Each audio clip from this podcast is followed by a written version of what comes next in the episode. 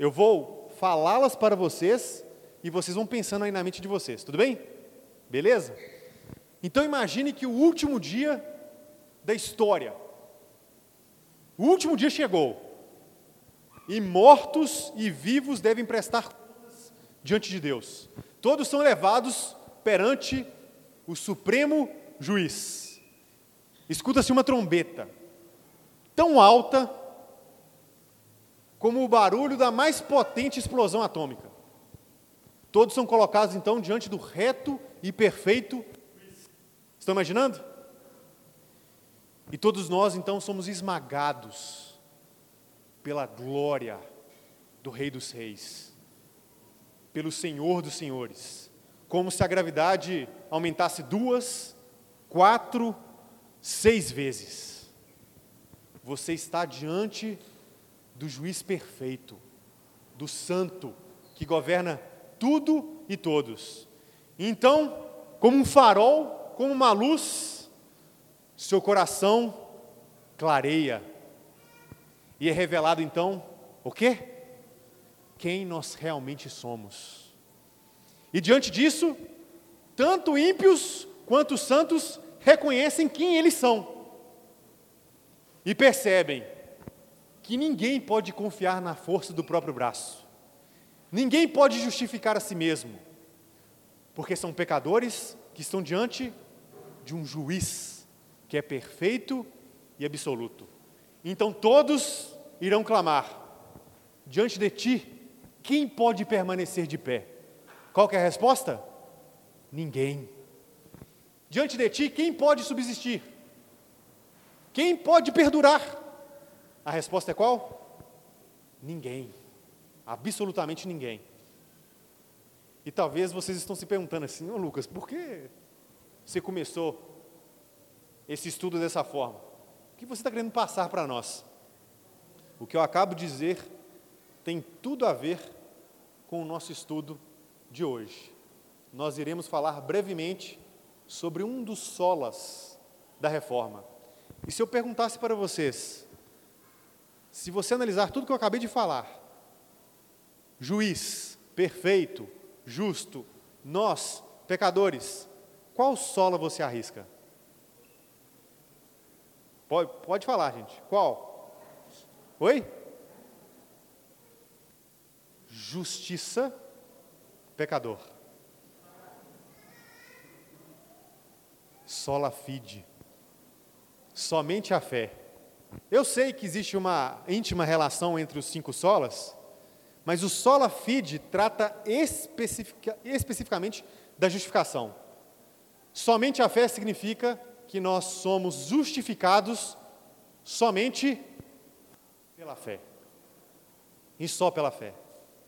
Em um de nossos catecismos, a definição de justificação é a seguinte: a justificação é um ato da livre graça de Deus, no qual Ele nos perdoa de todos os nossos pecados e nós somos aceitos como justos diante dele, mas somente por causa da justiça de Cristo em nós, o quê? Imputada e recebida só, só pela fé. Então nós iremos abordar esse assunto hoje. Em outras palavras, justificação, a doutrina sola fide, quer nos ensinar basicamente o seguinte: o homem, por mais santo que seja, por mais sábio que seja, por, por mais rico que seja, por mais perspicaz que seja, se ele confiar na força do seu braço, no que tange a salvação, ele está lascado.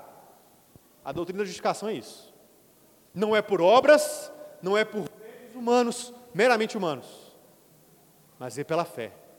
E nós vamos então meditar naquele que é um dos principais textos do Sola Fide. Quero convidá-los, portanto, para que abram suas Bíblias no livro de Romanos, capítulo de número 3.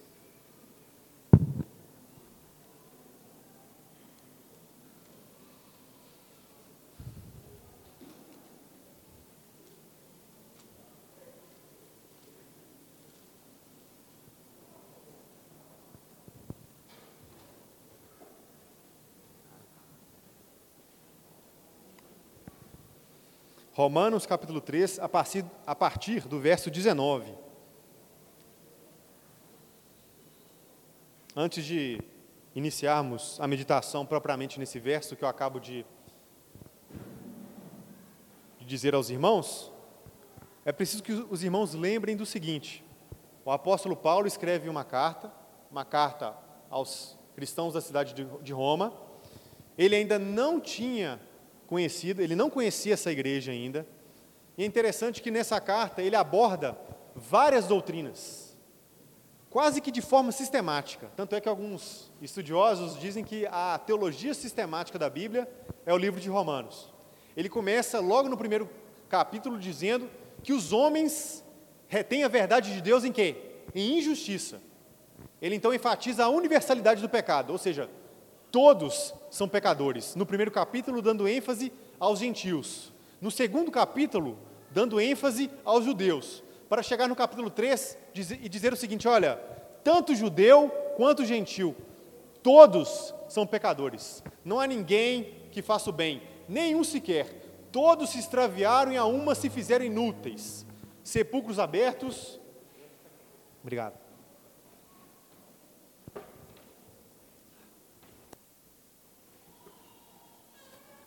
nossos lábios são como veneno, são como, somos raças de víboras. Nossos pés são ligeiros para derramar sangue. Em suma, não há temor de Deus. Não há temor de Deus. Todos são pecadores. E aí, nós lembramos mais uma vez daquilo que eu acabei de falar. Se todos nós somos pecadores, o que fazer diante do reto juiz? Daquele que é perfeito em todos os seus caminhos. O que fazer? O apóstolo Paulo vai nos ensinar. Então, no versículo 19, ele diz o seguinte: Olha, ó, sabemos tudo que a lei diz, aos que vivem na lei, o diz. Eu acho muito interessante esse versículo, porque o apóstolo está dizendo que a lei, ela fala conosco. E aqui o meu entendimento é lei num sentido abrangente não se referindo meramente ao Antigo Testamento, mas à lei que está inculcada também em nossos corações, seja gentil, seja judeu. O apóstolo Paulo aborda isso no capítulo 2 de Romanos, a partir do verso 14, sobre essa lei que está impregnada, inculcada, colocada no nosso coração. Essa ela diz algo para nós. E qual é a nossa resposta? Olha para o texto. Quando a lei fala conosco, qual é a nossa resposta? Qual que é? Oi? Oi? Silêncio, né? Ela fala conosco e a gente permanece calado. Por quê? Sabe quando aquela pessoa é pega na boca da botija? Ela tem o que falar? Não, por quê? Porque ela está sendo pega no ato, em flagrante. Não tem nem o que falar. Então a lei, ela fala para nós, ela fala conosco, e nós temos que ficar calados. Por quê? Olha só, o texto continua. E todo mundo seja culpável perante Deus. Então a lei fala e nós ficamos o quê? Mudos. Porque nós somos o quê? Culpados perante Deus. Ele então avança um pouco mais e dá mais detalhes sobre isso. Olha o versículo 20: Visto que ninguém será justificado diante dele, diante de quem? De Deus. Por obras da lei, ou seja, pelo cumprimento da lei, ninguém será justificado. Por quê? Em razão de que pela lei vem o pleno conhecimento do pecado. Alguém consegue, consegue cumprir cabalmente, definitivamente, toda a lei? Não. Então ela fala conosco. E nós o quê? Ficamos mudos. Por quê? Porque ela revela quem nós realmente somos. Ela mostra quão somos miseráveis e pecadores. Ela aponta para a sua realidade, para o seu mais profundo eu, como dizem alguns psicólogos, né? Ela mostra, olha, você é isso. E você está lascado. Você está lascado.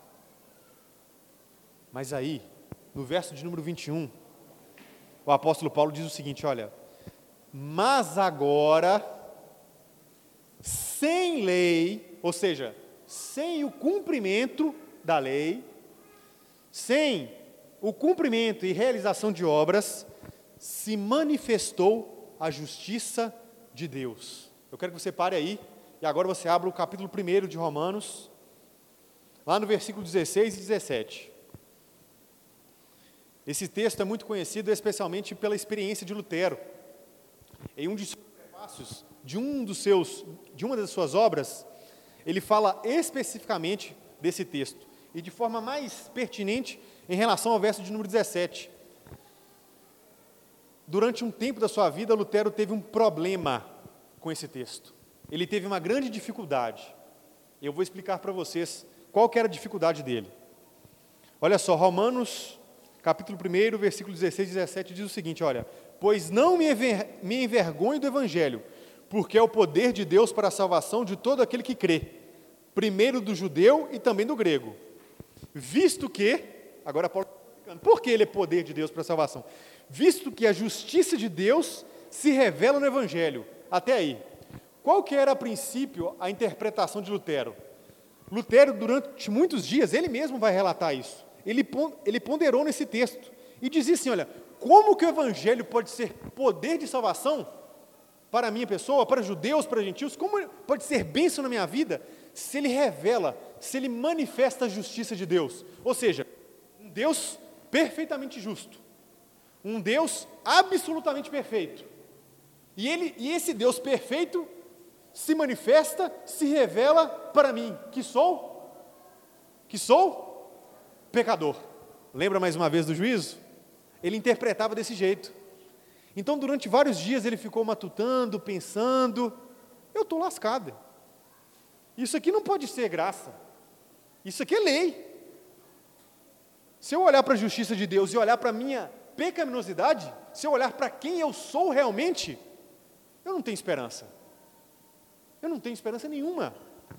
Mas aí foi que, meditando um pouco mais, ele refletiu também no final do versículo 17, que diz: De fé em fé, como está escrito, o justo viverá por fé.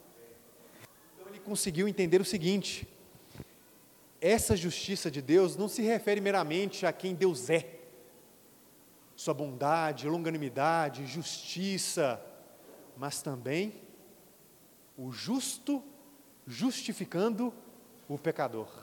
Aquilo que, que viria na plenitude dos tempos. Agora vamos voltar lá para o versículo de número 21. Mas agora, na plenitude dos tempos, no tempo determinado de Deus, sem lei, sem obras, se manifestou a justiça de Deus. E olha que interessante, essa justiça de Deus, ela era testemunhada pela lei e pelos profetas. Porque a lei sempre teve esse objetivo de apontar para a justiça de Deus. Mas qual justiça? Olha o que esse texto está dizendo. O Antigo Testamento e suas leis apontavam não somente para Deus que era perfeito, santo e justo, mas apontava também para alguém que haveria de vir. Por quê? Porque se ninguém cumpre a lei, todos estão o quê? Mortos, perdidos, sem esperança. Mas se a lei tem um caráter pedagógico, se ela tem um caráter de apontar para quem nós precisamos, então há esperança para nós, não é mesmo? É por isso que o texto diz: se manifestou a justiça de Deus, testemunhada pela lei, portanto, o uso da lei pedagógica, no sentido de que ela estava apontando alguém, e também essa justiça de Deus era testemunhada pelos profetas. Por quê?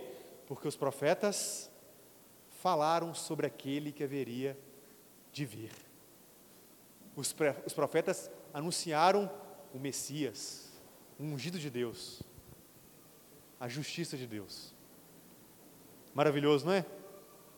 Então, olha só, ele dá continuidade nesse seu pensamento a partir do verso 22, dizendo: Olha, justiça de Deus, mediante a fé, por meio da fé, por instrumento da fé, em Jesus Cristo, ungido de Deus. para todos e sobre todos os que creem, porque não há distinção. Aqui ele retoma tanto o seu raciocínio no primeiro capítulo quanto no terceiro capítulo, mostrando que todos, versículo de número 23, todos pecaram e carecem da glória de Deus. Aí no versículo 24, ele vai dizer assim: olha, sendo justificados gratuitamente. É de graça, meus irmãos. É de graça para nós. Mas a gente vai ver que teve um preço. É de graça para nós, mas teve que acontecer alguma coisa. A continuidade do texto vai explicar para nós. É interessante que o apóstolo Paulo fala gratuitamente, ao meu ver, dando ênfase e mostrando que isso é algo dado por nós, para nós, por meio do próprio Deus, e é por sua graça, parece algo redundante, né?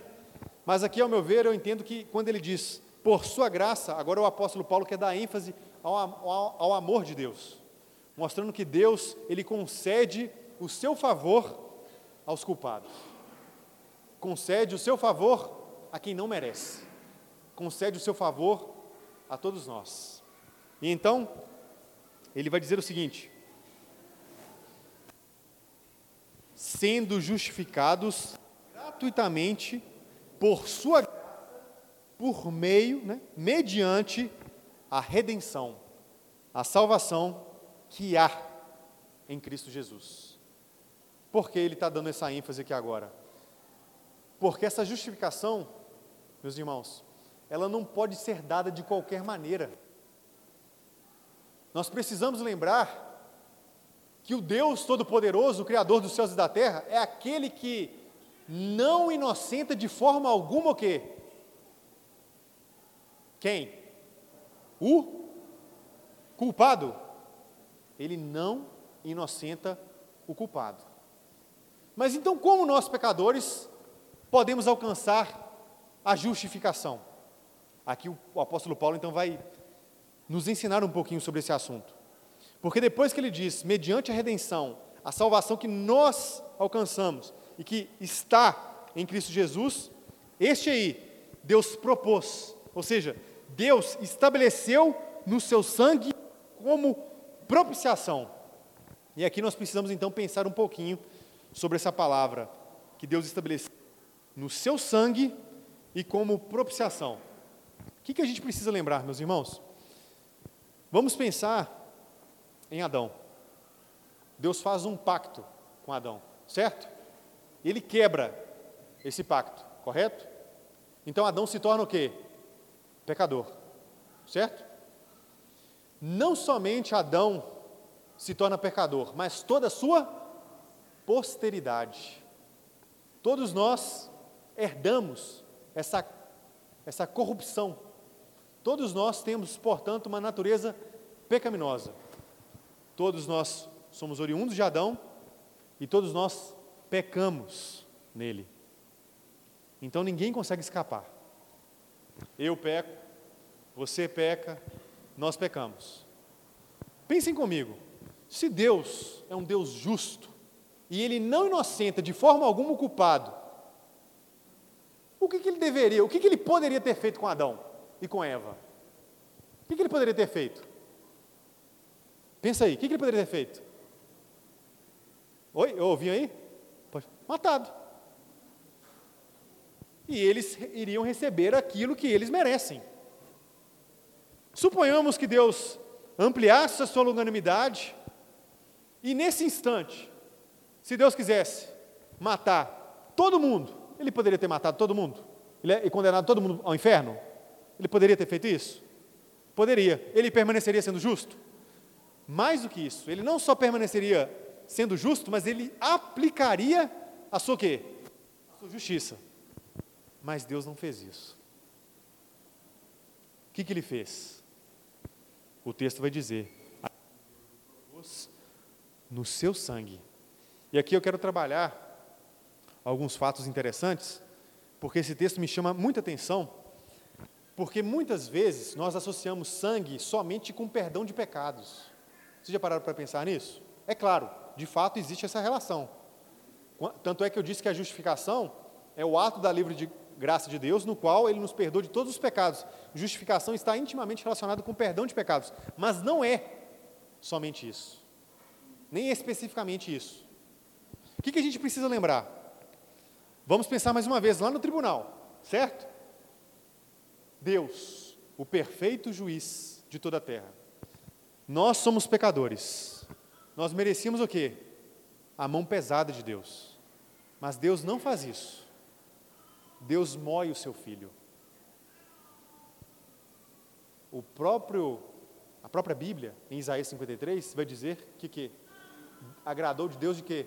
Moer o seu filho. Por mais que o livro de Atos fale que verdadeiramente se juntou Pôncio Pilatos, se juntou gentil, judeus, Herodes, todos eles fizeram aquilo pré-determinado. Então Deus moeu o seu filho. Deus fez sangrar o seu filho para que os nossos pecados fossem perdoados. Por quê? O que, que o autor de Hebreus diz? Touro de sangue de touro ou de bodes pode remover pecados? Não pode. Por quê? Por mais que eles buscassem apresentar um animal perfeito, eles são imperfeitos, em última instância.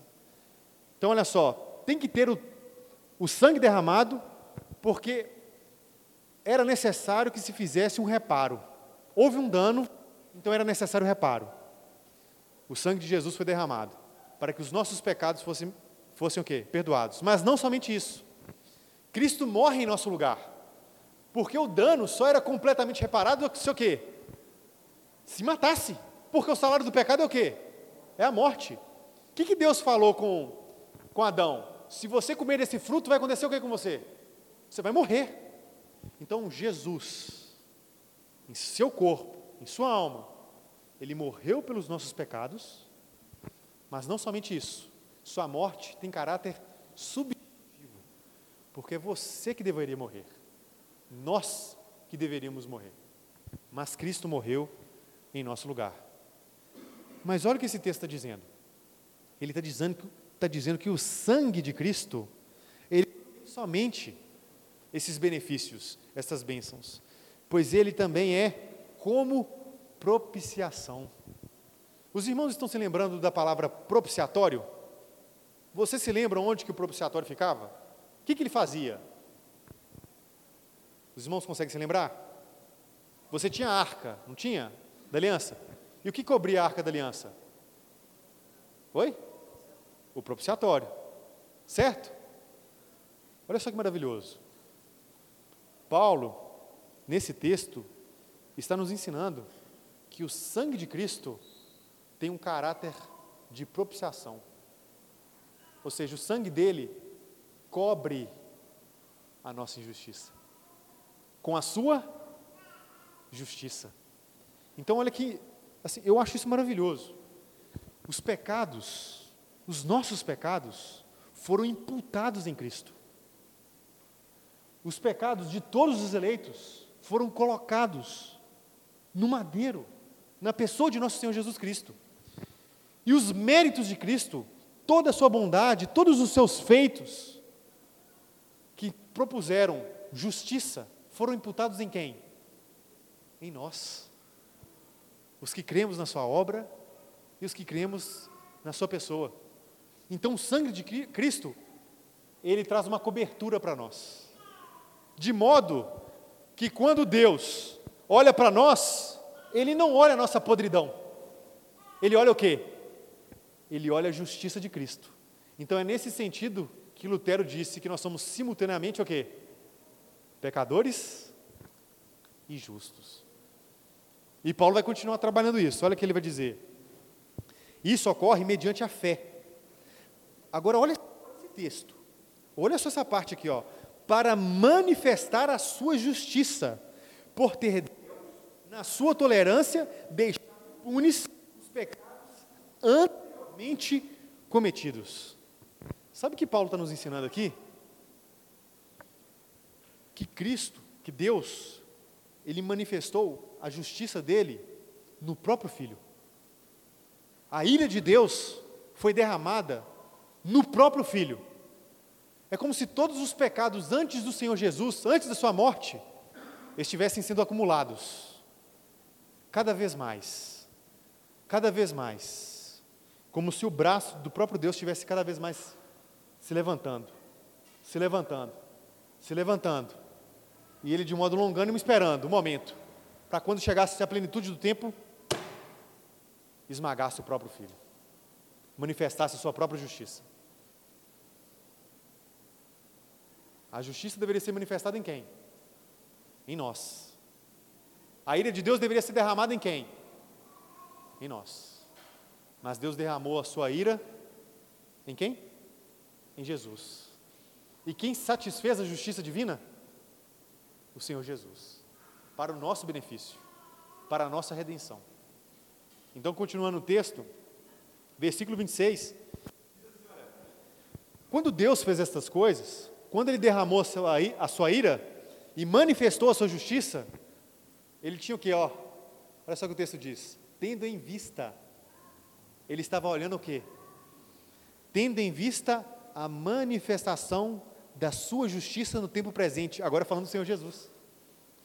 Percebe como o apóstolo Paulo utiliza em alguns momentos justiça apontando para o Senhor Jesus e às vezes justiça apontando como a sua justiça, a sua própria justiça derramada sobre o próprio Cristo.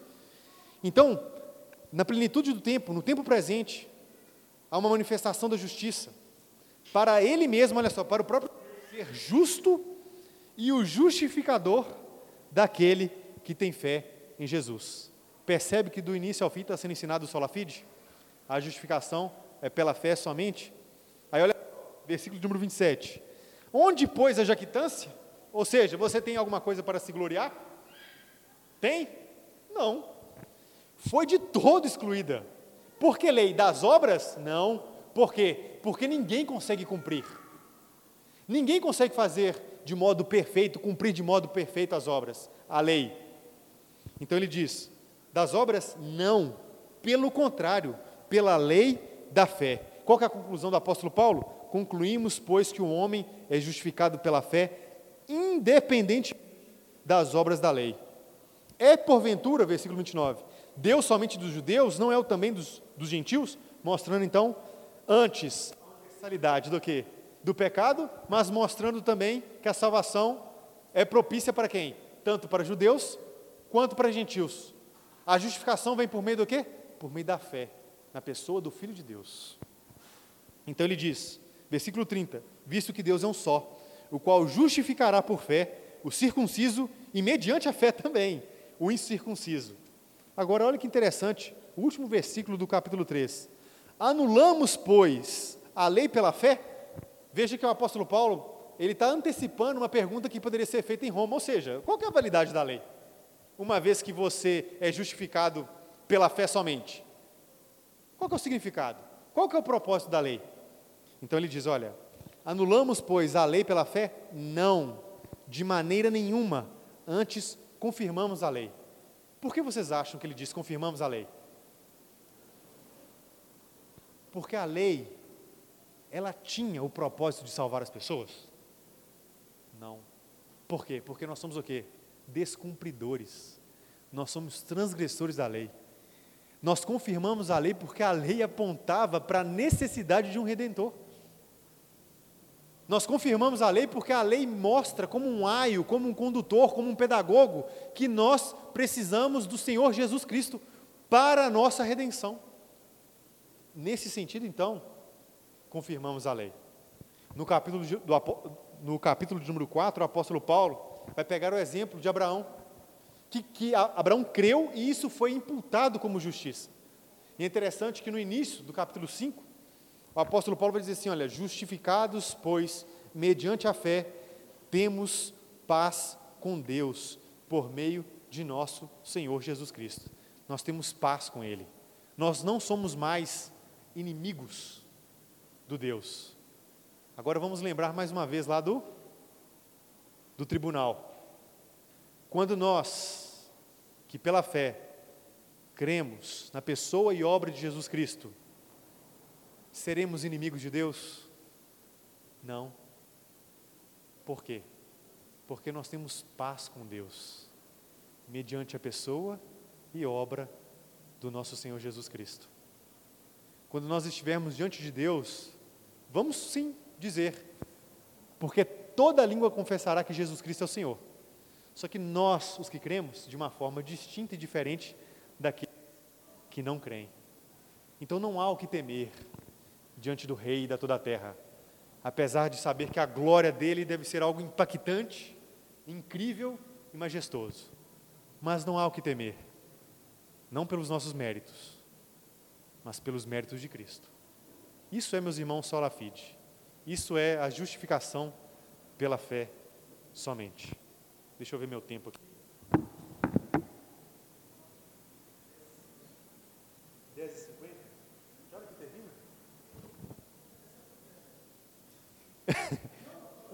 É porque, tem, exatamente. Como é que é, o Rev? Geralmente termina 11, 10 com as perguntas, né? Hoje vai ser menos. Hoje vai ser até 11 horas? Ou não? Isso? Então, beleza. Porque, então eu posso dar, posso dar uns pitacos aqui ainda, né? Posso acrescentar mais um pouquinho. Então, beleza. É porque eu tinha um plano A e um plano B. Esse aqui é o plano A. Já que eu tenho tempo, então eu posso acrescentar né? Por que isso é importante, meus irmãos? Nós precisamos sustentar isso aqui. Que a justificação é uma declaração de sentido judicial, forense. Deus declara que nós somos justos, mas não pelo nosso mérito, mas pelos méritos de Cristo. Durante a reforma protestante, e mais especificamente durante a contra-reforma, foi formulado e estabelecido o Concílio de Trento, se não me falha a memória, começou em 1545 e foi até 1563, ele se estendeu, né, ele foi parando. Eu, eu, eu conferi a sexta sessão na sexta sessão do Concílio de Trento, está lá, ó, se você crê nisso aqui, ó, você é excomungado.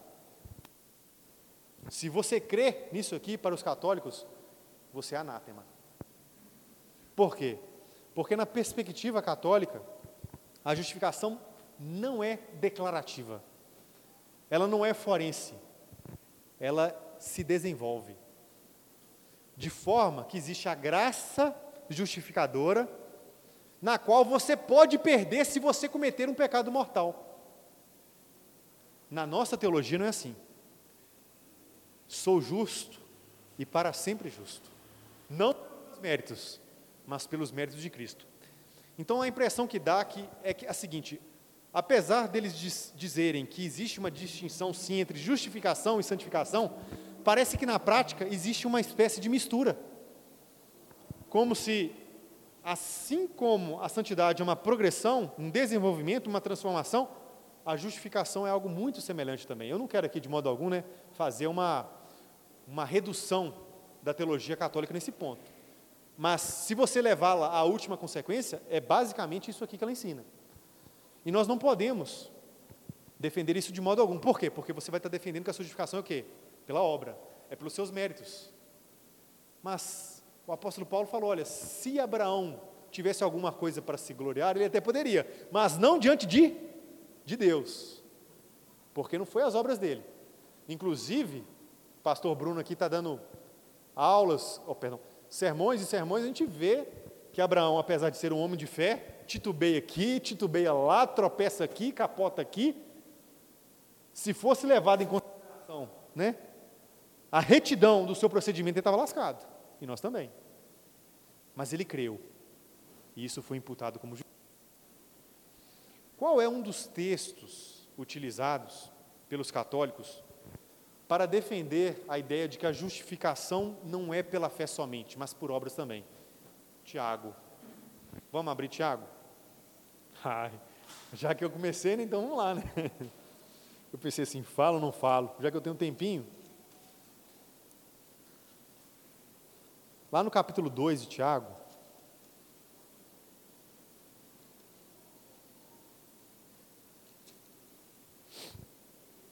eu vou começar aqui, ó, rapidinho.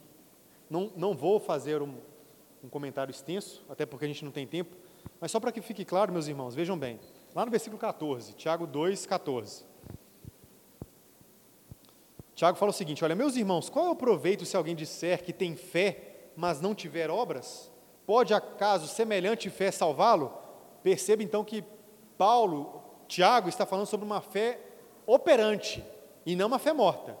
A fé, para ser genuína, ela precisa o quê? Ela precisa demonstrar os seus frutos. A árvore precisa demonstrar os seus frutos, ok? Se o irmão ou irmã estiver carecido de roupa ou necessitados do alimento cotidiano, e qualquer dentre vós lhes disser, ide em paz, aquecei-vos e fartai-vos, sem contudo lhes der o necessário para o corpo, qual que é o proveito disso? Ou seja, que tipo de fé é essa? Que fala assim, ó, vai lá, pode ir lá. Você vê o seu o irmão, seu irmão necessitado e não ajuda. Que fé, que tipo de fé é essa? Então ele vai dizer, lá no versículo 17, assim também a fé, se não tiver obras, por si só está, está morta. Aí ele continua o raciocínio, ó, mas alguém dirá, tu tens fé e eu tenho obras. Mostra-me essa tua fé sem as obras, e eu com as obras te mostrarei a minha fé.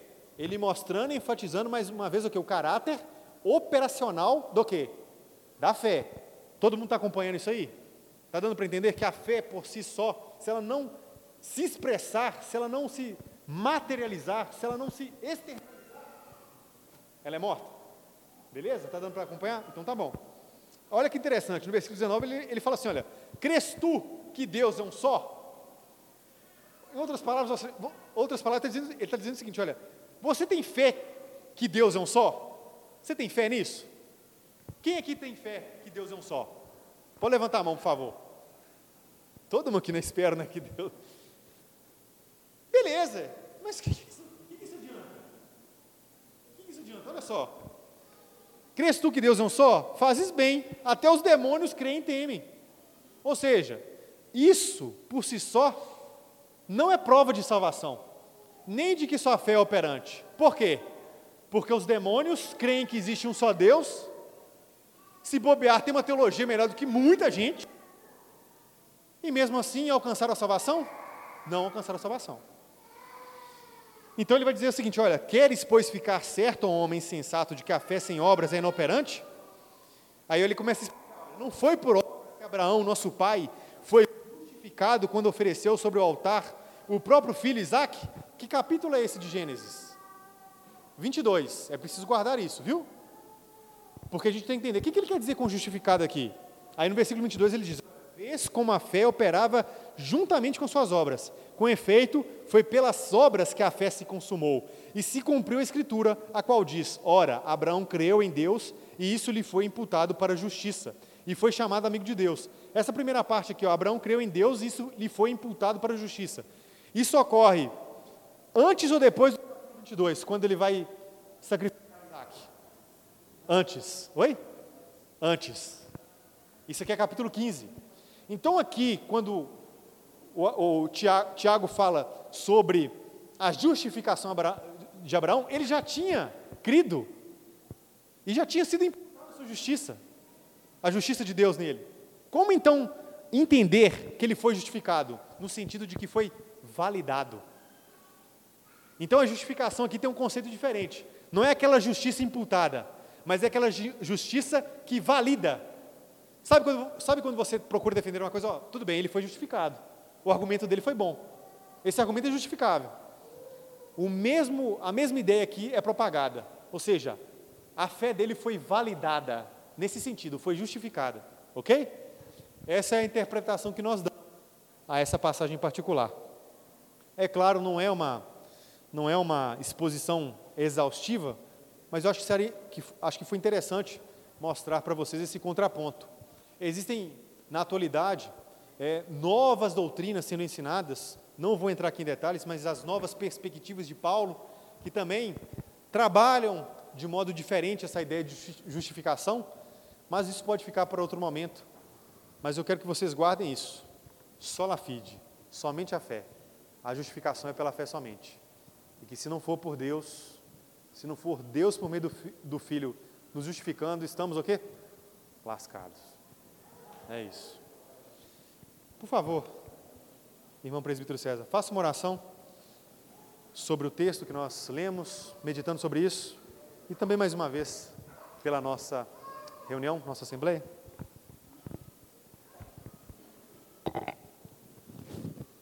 Senhor nosso Deus e Pai, a Ti toda honra, toda glória, todo louvor. Mais uma vez bendizemos pelo santo dia do Senhor, te agradecemos pela oportunidade de estarmos juntos como igreja, já te buscando em oração, aprendendo da palavra do Senhor, da sã doutrina. E clamamos, ó Pai, que o Senhor nos dê fé. Tem misericórdia das nossas vidas. Dá-nos fé, ó Pai, na tua soberania, na tua graça, se há alguém aqui, ó Pai, que ainda não se arrependeu dos seus pecados, que ainda não encontrou o Senhor, tem misericórdia, dá a fé salvadora, incomoda o coração, mostrando, ó Pai, que por nós mesmos, por boas obras, por esforço, nós não conseguiremos ser salvos. Dependemos da fé no Senhor Jesus. E isso, ó Pai, não vem de nós, é um dom do Senhor, não é fruto de obras inclusive para que ninguém fique orgulhoso, para que ninguém se glorie disso. Então, Pai, dá fé, fé para a salvação, fé para prosseguirmos na caminhada cristã, fé, ó Pai, para a glória do nome do Senhor. Abençoa-nos agora na eleição que teremos para pastor e para presbíteros. Dá-nos o santo temor do Senhor, o entendimento da gravidade, da responsabilidade de estarmos, ó Pai, elegendo o pastor da igreja e elegendo, ó Pai, oficiais para condução no pastoreio também da igreja e que possamos, ó Pai, buscar te glorificar no nosso voto. Tem misericórdia da Igreja Peregrinos, tem misericórdia da Igreja Presbiteriana do Brasil, em nome de Jesus. Amém.